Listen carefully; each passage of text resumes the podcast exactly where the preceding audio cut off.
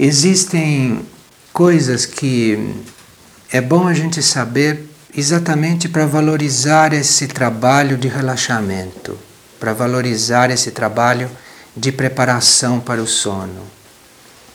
Quanto mais a gente se desligar daquilo que é a noção de tempo e de espaço, daquilo que são as coisas materiais, antes de adormecer, é melhor.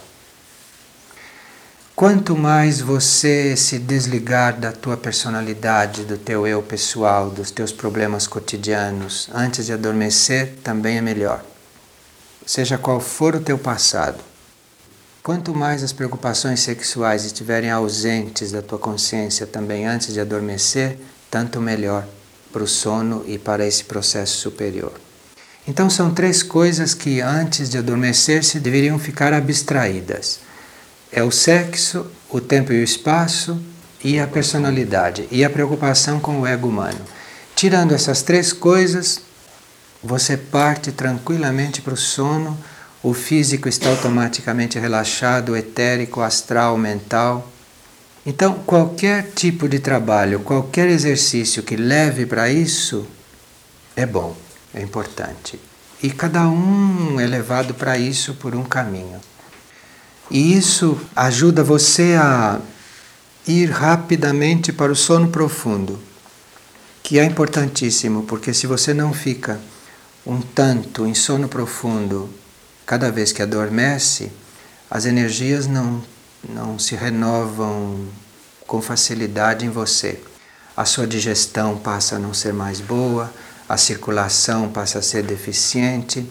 Todos esses sistemas principais começam a sofrer porque você não ficou o suficiente fora do tempo e do espaço, fora da preocupação com o ego humano e fora das influências sexuais. É a ausência dessas três coisas que leva a sua circulação a ser perfeita, a sua digestão a ser perfeita, a energia a se renovar em você, porque toda essa renovação você vai buscar lá no sono profundo e traz lá do sono profundo. Agora, uma experiência que eu posso partilhar é que aparentemente a gente faz tudo isso antes de adormecer. Mas se tudo isso não está presente durante o dia, você não consegue fazer corretamente antes de adormecer. Tem que, durante a vida de vigília, isso está presente.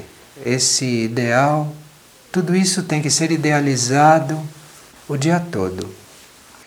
E se isso é idealizado o dia todo, é claro que o ritmo da sua vida vai mudando, porque esse ideal, essa coisa sempre presente, sempre presente, vai atraindo uma energia transformante e tudo vai se transformando. Não existe uma vida de vigília e uma vida de sono, uma vida de sonho, tudo desligado. Todas essas coisas são muito ligadas. Então, tudo que você faz de dia vai refletir no que acontece à noite.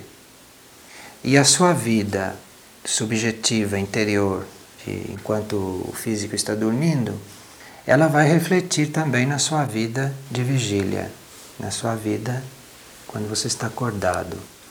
E é importante a gente não fazer distinção entre essas vidas, ter isso tudo como uma vida só. Isto é, o dia tem 24 horas. Tudo isso é vida. Tudo isso são formas de vida. Então a gente passa de uma para outra o mais suavemente possível e o mais conscientemente possível. Então o momento de adormecer é da maior importância. E se você consegue adormecer com o pensamento único, a sua luz interna, o seu sono será muito instrutivo e acontecerá o melhor. O mesmo quando se desperta. Se no momento de despertar você trouxer para a vida de vigília aquele estado no qual você estava, de bem e tudo, se você trouxer para dentro da vida de vigília, o seu dia começa já bem, começa sob aquela influência. E se você, naquele momento em que está voltando para a consciência de vigília, né, que a gente chama de acordar, no momento em que o corpo físico está acordando, se você procura não se desligar completamente do que se passou antes, não? Você vai ver que aquilo tudo está impresso no seu cérebro físico. Porém, precisa você não acordar de repente, né? E não fazer movimentos bruscos, fazer movimentos rápidos. E você vai então voltando, os corpos vão encaixando uns nos outros, ou a consciência vai encaixando em todos os corpos e quando ela ancora no cérebro etérico físico, fica impressa uma parte daquilo que, que foi a experiência. Tudo não é possível, mas aquilo que é importante você se lembra. Então, quando existe amor pelo processo, isto é, quando você está empenhado em adormecer corretamente e em despertar corretamente, você vai verificar que tudo aquilo que é importante você se lembrar de manhã, você se lembra. A fé leva a isto acontecer. Quando você tem amor e confiança pelo processo. Por exemplo, uma pessoa sonhou que ela estava diante de um panorama muito bonito e ela começou a descrever este panorama. Da forma como ela descrevia esse panorama, pela vibração do que ela dizia, se percebia que aquilo era um estado de alma dela que durante a noite se refletiu na mente, e quando se refletiu na mente foi criado aquele panorama. Então ela crê que sonhou com aquele panorama. Então, enquanto ela descrevia o panorama, se via que o panorama foi criado na mente dela, mas que era um reflexo de um estado de alma que estava sendo transmitido para ela. Mas de repente ela contou que naquele lugar onde ela estava entraram crianças jogando bola, jogando peteca. Então aí a vibração já era outra. A forma como ela contou já se via que a vibração era outra e que aquilo então era mistura que não tinha nada a ver realmente com o panorama, embora ela contasse que tivesse sonhado com crianças jogando bola dentro daquele ambiente. Mas se via que o ambiente era uma coisa e as crianças jogando bola eram outra. Então ficava claro que ela captou um estado da alma dela, que no refletir na mente criou aquele panorama e ela então sonhou com aquele panorama. Acontece que ao mesmo tempo o cérebro físico e o cérebro etérico estavam recordando coisas da infância dela. O tempo que ela jogava com as crianças e tudo, que jogavam peteca, jogavam bola. Então aquilo, por causa do vício do cérebro físico etérico de recordar o passado, aquilo então juntou ali, porque esse passado é interminável, tanto pode ser criança jogando peteca desta vida como de outras. Então é uma mistura e você conhece a mistura pela vibração da coisa, pela qualidade. Se o indivíduo já está treinado nisso, ele mesmo percebe a qualidade daquilo que ele está sonhando. Então ele vê de onde veio a paisagem e de onde vieram as pessoas jogando peteca, que são coisas diferentes que apenas se sobrepuseram. E uma das coisas que ajuda muito nesse processo de captar coisas do real é exatamente a gente não seguir este mecanismo dos corpos da personalidade que é recordar o passado, que é ficar rememorando o passado. Porque isso, além de vitalizar o passado mais do que ele já tem tendência para se vitalizar, ele é trazido para dentro do presente e ofusca a visão atual. Agora, se isso é treinado na vida de vigília, esse mecanismo natural do cérebro físico etérico durante o sono, ele já fica mais inofensivo. Senão ele automaticamente ele coloca nas coisas válidas a recordação do passado, elementos do passado. E ele combina isso tudo de uma forma desordenada, porque ele não tem uma ordem lógica. Então, esses elementos se misturam todos e se compõem cenas, se compõem dramatizações, toda artificial com vários elementos do passado, coisas que estão passando, coisas que estão acontecendo na hora. O cérebro e o cérebro etérico juntam tudo aquilo e armam uma pequena história. Então vê que tudo é uma vida só. Como você vive a consciência de vigília, você vai viver a outra e vice-versa. Se o indivíduo de manhã, quando ele acorda, se ele tivesse impressa na consciência dele a paisagem, seria uma coisa. Mas a paisagem com meninos jogando bola e peteca já é outra. Então, o aproveitamento da experiência não é tão grande. E precisa dedicação a isso para a gente começar a distinguir e começar a separar essas coisas todas.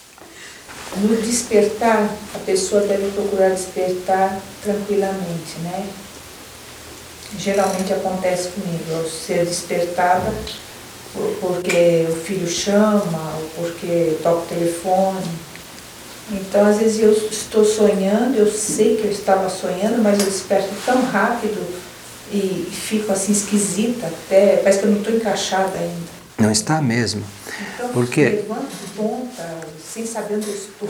é, quando, quando a gente desperta bruscamente por um despertador, por um telefone, por uma pessoa, quando a gente desperta bruscamente, artificialmente assim, a consciência tem que voltar rapidamente. É como se você tivesse tirado uma caixinha de dentro da outra e de repente tem que fazer assim, entende? Elas têm que entrar todas juntas. E claro que isso não é uma coisa muito harmoniosa. Isso tem me acontecido assim com muita frequência. Eu não sei o que fazer para evitar que isso aconteça. Então, quando a gente se encontra, quando a gente se encontra karmicamente numa situação qualquer, né? A gente procura se coligar com o, o mais positivo possível, não ficar se coligando com esses detalhes, não. Esses detalhes estão aí, mas você fique coligada com o mais alto possível, isto é, com o seu desejo de ter uma noite instrutiva, com o seu desejo de ter um sonho lúcido, com o seu direito de poder receber as mensagens do seu eu superior. Você fica coligada com isso e não perca tempo com essas coisas. Não fique chorando essas coisas porque você reforça essas coisas e essas coisas continuam dessa forma como estão. Então, se coligue com tudo aquilo que você tem direito como ser, ao progresso, ao desenvolvimento, mas sem se revoltar também contra aquilo. Aquilo fica ali como se não existisse e você coloca a sua consciência onde ela tem que estar.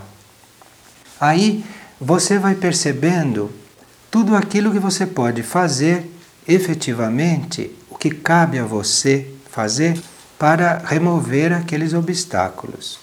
Porque quando há assim vários obstáculos, uma parte deles cabe a gente remover. Uma parte. A outra parte cabe ao karma. Cabe ao eu superior, à lei do karma, mas existe sempre uma parte que cabe a gente. Então, aquilo que cabe a você humanamente, você faça. Digamos que você não possa desligar o telefone, que seria a primeira coisa a ser feita, desligar o telefone.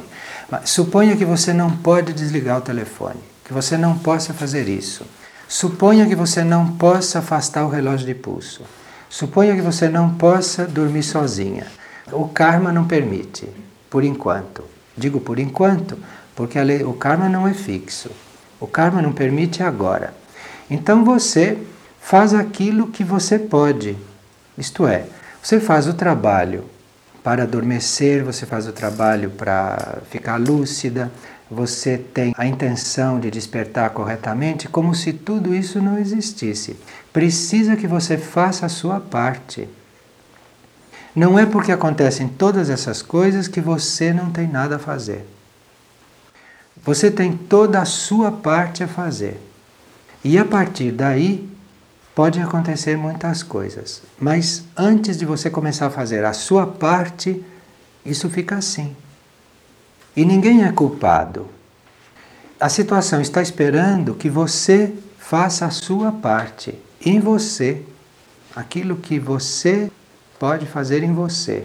Isto é, almejar a isso, aspirar a isso, visualizar isto acontecendo, afirmar que você é um eu superior e que ele é onipotente, que ele pode qualquer coisa, que a vida é dele, não é sua, a vida é dele. Então você fica bem sintonizada com toda essa realidade. e faz o exercício que lhe couber, o exercício que você achar melhor, veja qual é a sua linha de menor resistência. Não leva nada disso em consideração, porque se você for levar isso em consideração, você fica paralisada. Você fica na evolução natural, isto é, você fica entregue ao seu filho crescer e não chorar mais, ao seu marido talvez não estar mais ali. Você fica entregue a várias coisas. Não, estou falando sério. É, é. Você fica entregue à evolução natural. E isso pode levar anos 20, 30, 40 anos, 30 horas, não se sabe, mas você fica entregue à evolução natural. E é isso que a gente é chamado a não ficar entregue, porque são os minerais, os vegetais e os animais que evoluem naturalmente.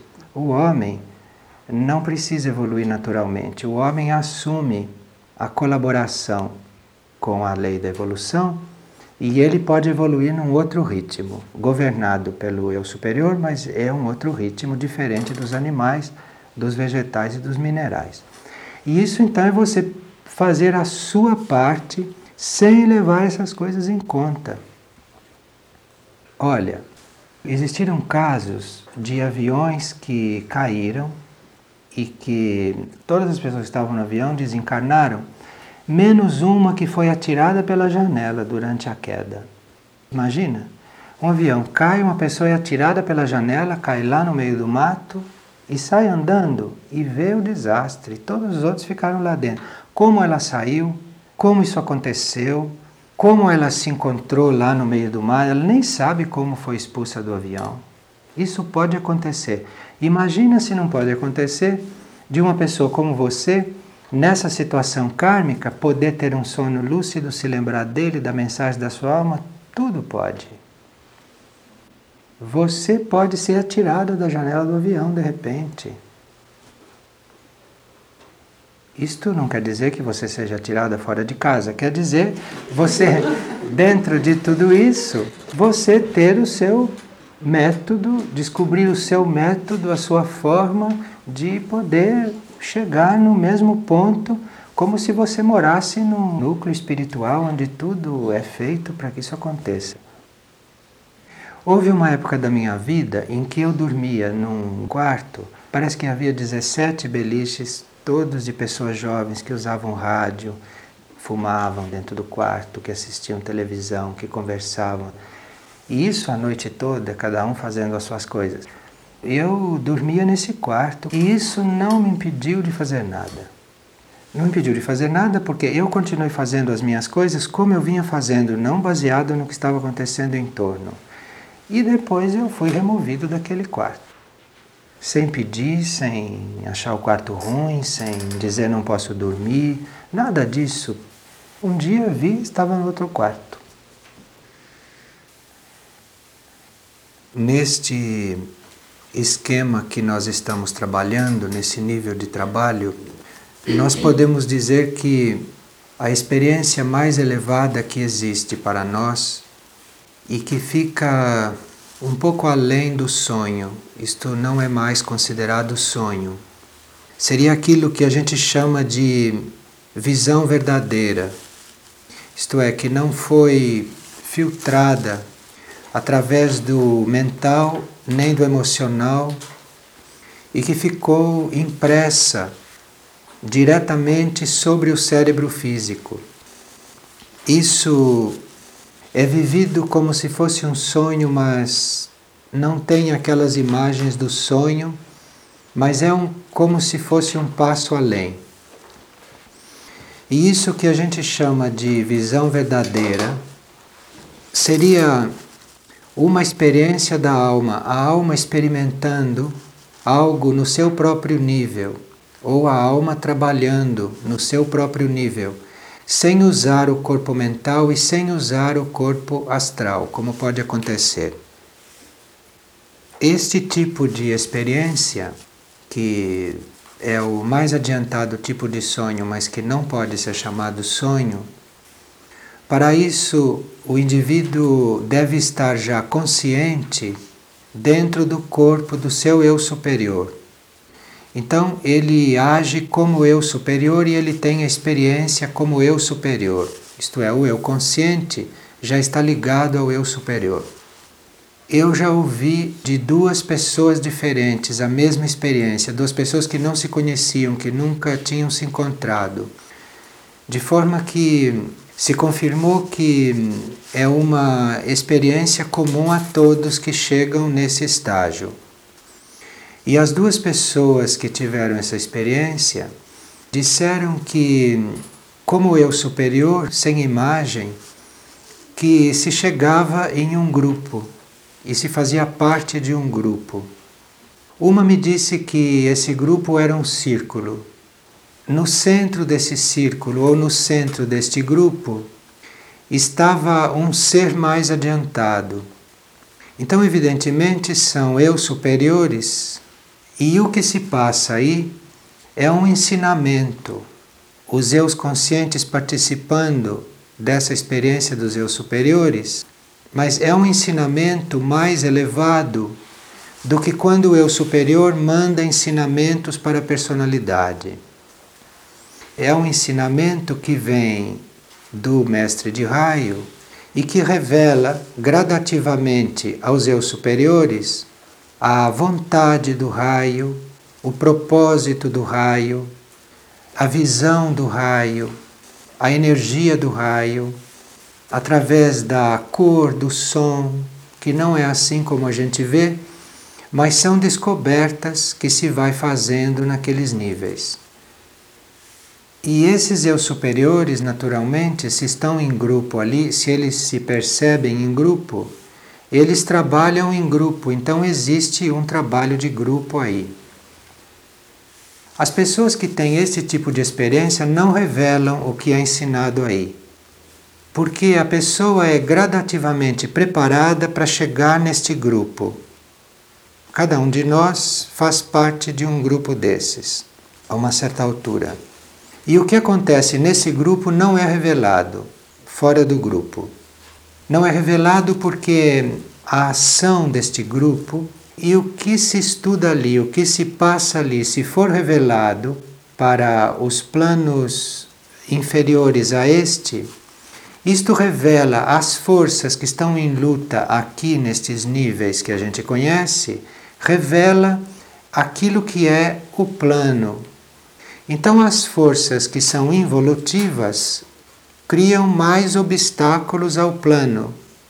De forma que, por um motivo de forças, de jogo de forças e de economia, isto não é revelado nunca para quem não tem a consciência já estável naquele nível, de forma que possa controlar o pensamento de tal maneira que, com o pensamento normal, não transmita nada do que aconteceu lá.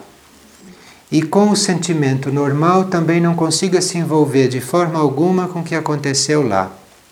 Porque qualquer tipo de envolvimento em nível emocional significa abrir portas para as forças que não são evolutivas. E qualquer pensamento revela às outras forças também o que é para ser feito sem conflito. Portanto, não há razão para elas conhecerem isso. Então, esse tipo de experiência, embora seja nítido, e os indivíduos que fazem essas experiências, como eu superiores, eles sabem, quem está ali, percebem perfeitamente o grupo, vão ficando conscientes do propósito do raio para poder manifestar o raio aqui nos níveis das três dimensões. E isto é uma atividade do eu superior, não é uma atividade da personalidade. É aquela atividade do eu superior como se ele estivesse desencarnado, isto é, os veículos não são obstáculo para essa atividade e nem para esse trabalho. Olha, quando se fala de sonhos no nível deste curso, a gente não está falando só do que acontece quando o corpo dorme. Sonho pode acontecer também com o corpo acordado. A gente pode fechar os olhos a uma certa altura e ter um sonho com os veículos acordados e aqui. como também pode, durante uma meditação, ter um sonho. De forma que, quando se está falando de sonho, se está falando nesse tipo de fato que se dá mesmo quando o corpo está dormindo ou quando o corpo não está dormindo também. Eu conheço pessoas que estão conversando comigo assim com os olhos abertos, estão tendo um sonho ao mesmo tempo. E ao mesmo tempo que falam comigo, diz: Olha, eu agora estou sonhando isso. Está mesmo. Ela está consciente do sonho, está consciente do que se está passando num outro nível. Então, se pode sonhar acordado e até de olhos abertos. E isso depende do mecanismo de cada um, depende do temperamento, de fatores uh, individuais, pessoais. Abaixo desta experiência, que é a, o consciente dentro do eu superior e vivendo isso, abaixo desta experiência nós temos aquilo que se chamam os sonhos proféticos. Os sonhos proféticos que já entram nesta categoria de sonhos que a gente pode ter mesmo antes de ter uma consciência firme e estável dentro do eu superior. Um sonho profético, ele é sempre atribuído a uma ação da alma. Então, se a gente tem um sonho profético, houve uma ação da alma realmente e que ficou impressa na consciência dos veículos e que ficou impressa na consciência da personalidade. E esses sonhos proféticos acontecem quando a alma sente a necessidade de transmitir algo para os veículos, de transmitir algo para o eu consciente. Às vezes, essa transmissão daquilo que é profetizado é transmitido para evitar que o eu consciente faça certas coisas. E em outros casos, o sono profético vem não para aquilo ser evitado, mas apenas para o eu consciente ficar como que preparado para passar por aquilo. Então são duas espécies de sonho profético. Eu vou dar exemplo de um sono profético no qual o eu consciente foi avisado pelo eu superior, porém para que aquilo não acontecesse, que aquilo poderia karmicamente ser evitado.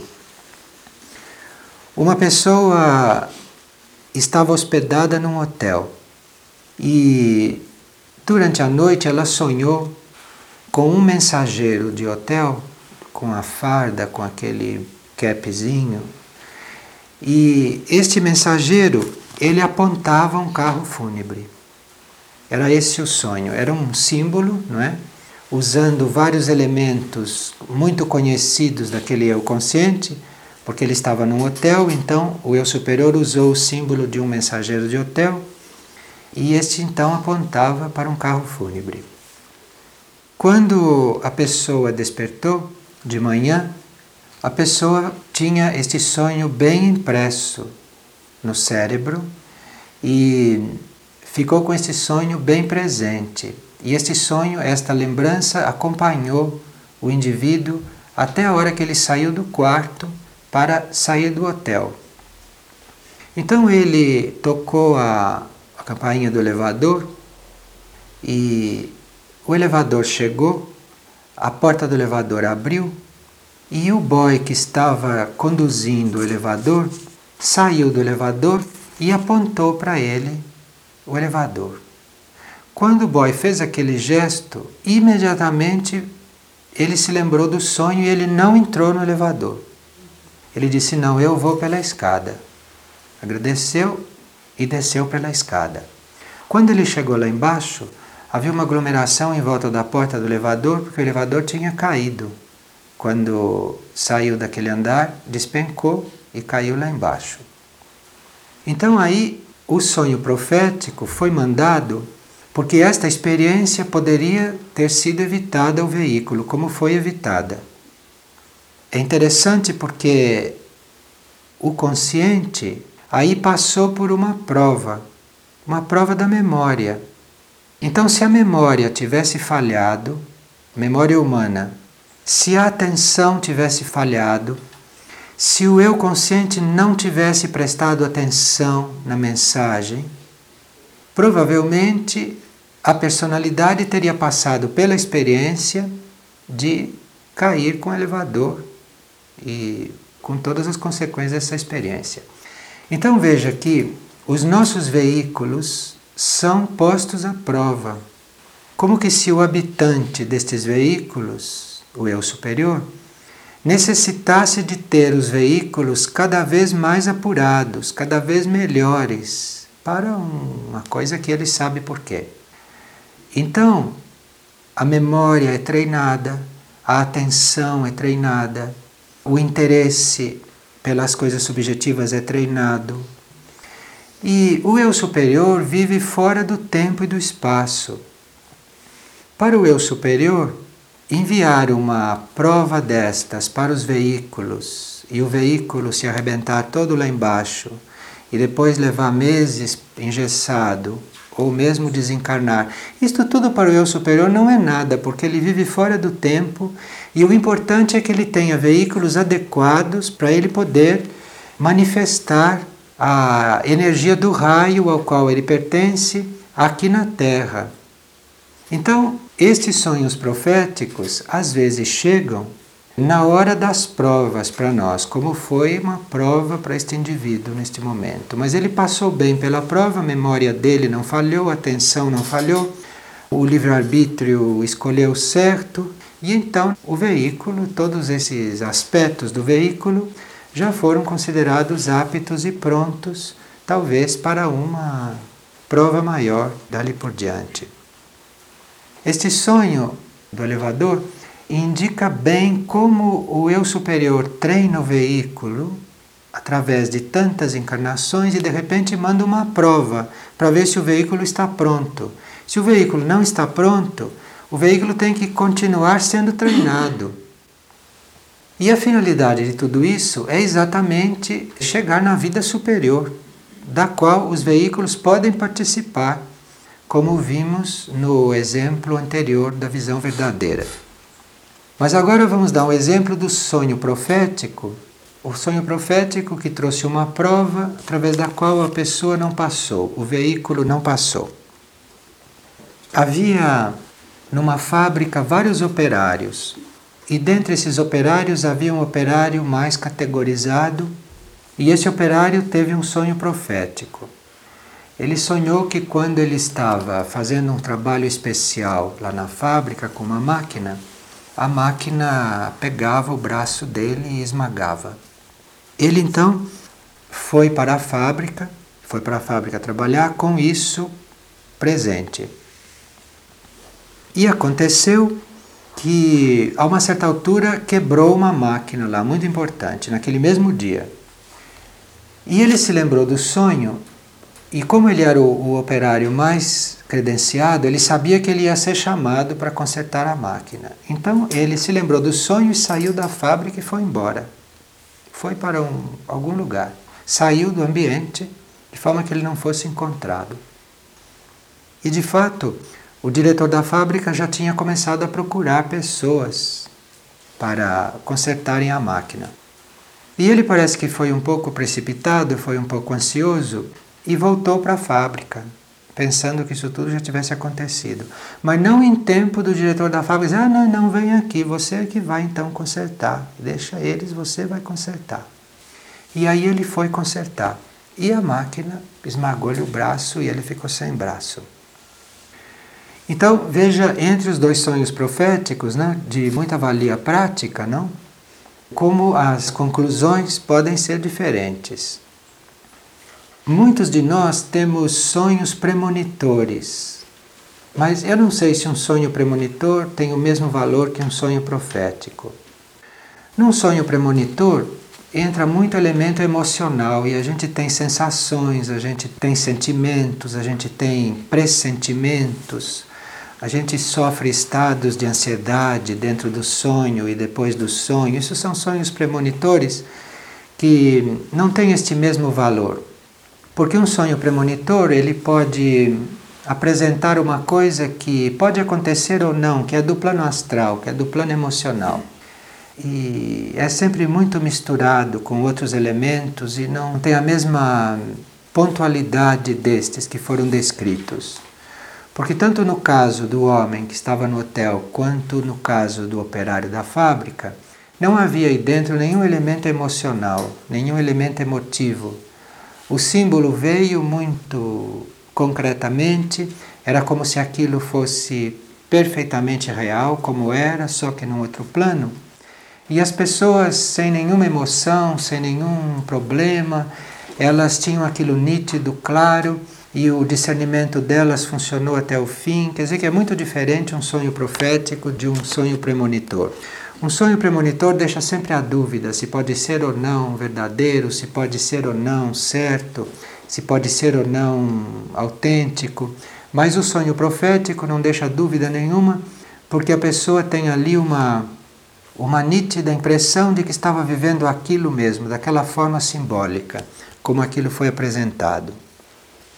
Porque se essas faculdades não são usadas como oportunidades de servir, estas faculdades não desenvolvem, mas ficam nesse nível e depois ficam condicionando muito a pessoa. Porque imagine uma pessoa que fica vendo isso várias vezes por dia, de diferentes fatos, essa pessoa fica desorientada.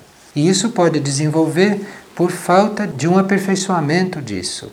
Então, quando isso vem, trabalha sobre isso.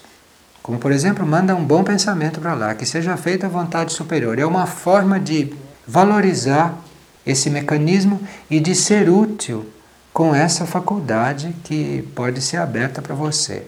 Mas você então trabalhar nisso, porque aí isto vai desenvolvendo e virão então novas formas de conhecer as coisas.